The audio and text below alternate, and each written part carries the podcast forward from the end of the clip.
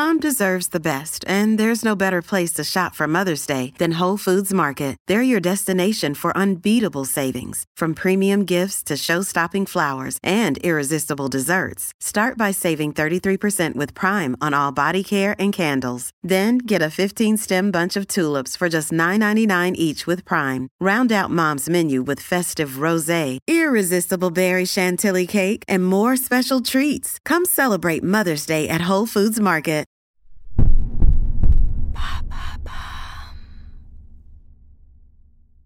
Qu'est-ce que le syndrome du sapin de Noël?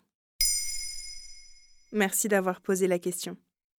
Nez qui coule, éternuement, yeux irrités, crise d'asthme et même troubles du sommeil. Si tu te demandes pourquoi tu cumules tous les symptômes du rhume des foins en plein mois de décembre, il y a des chances pour que tu sois atteinte du syndrome du sapin de Noël. Il s'agit bel et bien d'une allergie saisonnière due à la présence de moisissures dans les épines et les troncs de l'arbre notamment. L'atmosphère chauffée et humide de nos intérieurs favorise en effet le développement des moisissures qui avaient déjà colonisé l'arbre lorsqu'il était en extérieur. Qu'est-ce que ça veut dire concrètement? Ces moisissures sont des champignons, des micro-organismes qui vont se diffuser dans l'air via des spores et causer ces symptômes aux personnes ayant un terrain allergique ou asthmatique. Une étude de 2011 réalisée par l'allergologue Lorenz Kurlansky et publiée dans Annals of Allergy, Asthma and Immunology a permis d'identifier 53 types de moisissures sur 28 arbres analysés. Elles ont pour nom Aspergillus, Penicillium, Cladosporium ou encore Alternaria. Sur le Figaro Santé, le docteur Nan Famti, chef de service de l'unité d'allergologie et de médecine environnementale de l'Institut Pasteur, indique Le corps peut en effet être soumis à des expositions différentes du quotidien. Ajouté à la fatigue et aux éventuels excès, cela peut modifier la résistance du système immunitaire. De quelles autres expositions s'agit-il?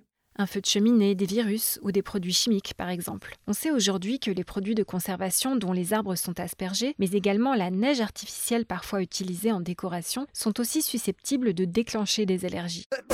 Les sapins artificiels ne sont pas en reste, selon France Info, dans un article de décembre 2022. Souvent fabriqués en polychlorure de vinyle, PVC, ces faux arbres présenteraient notamment un risque d'exposition au plomb, ce qui constituerait un risque pour la santé des jeunes enfants en particulier.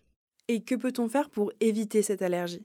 Le mieux est de se passer de sapin naturel, bien sûr, mais si tu ne peux pas y couper, un antihistaminique sans ordonnance sera efficace en prévention, comme pour une allergie classique au pollen. Aérer la pièce où est entreposé le sapin aide aussi beaucoup.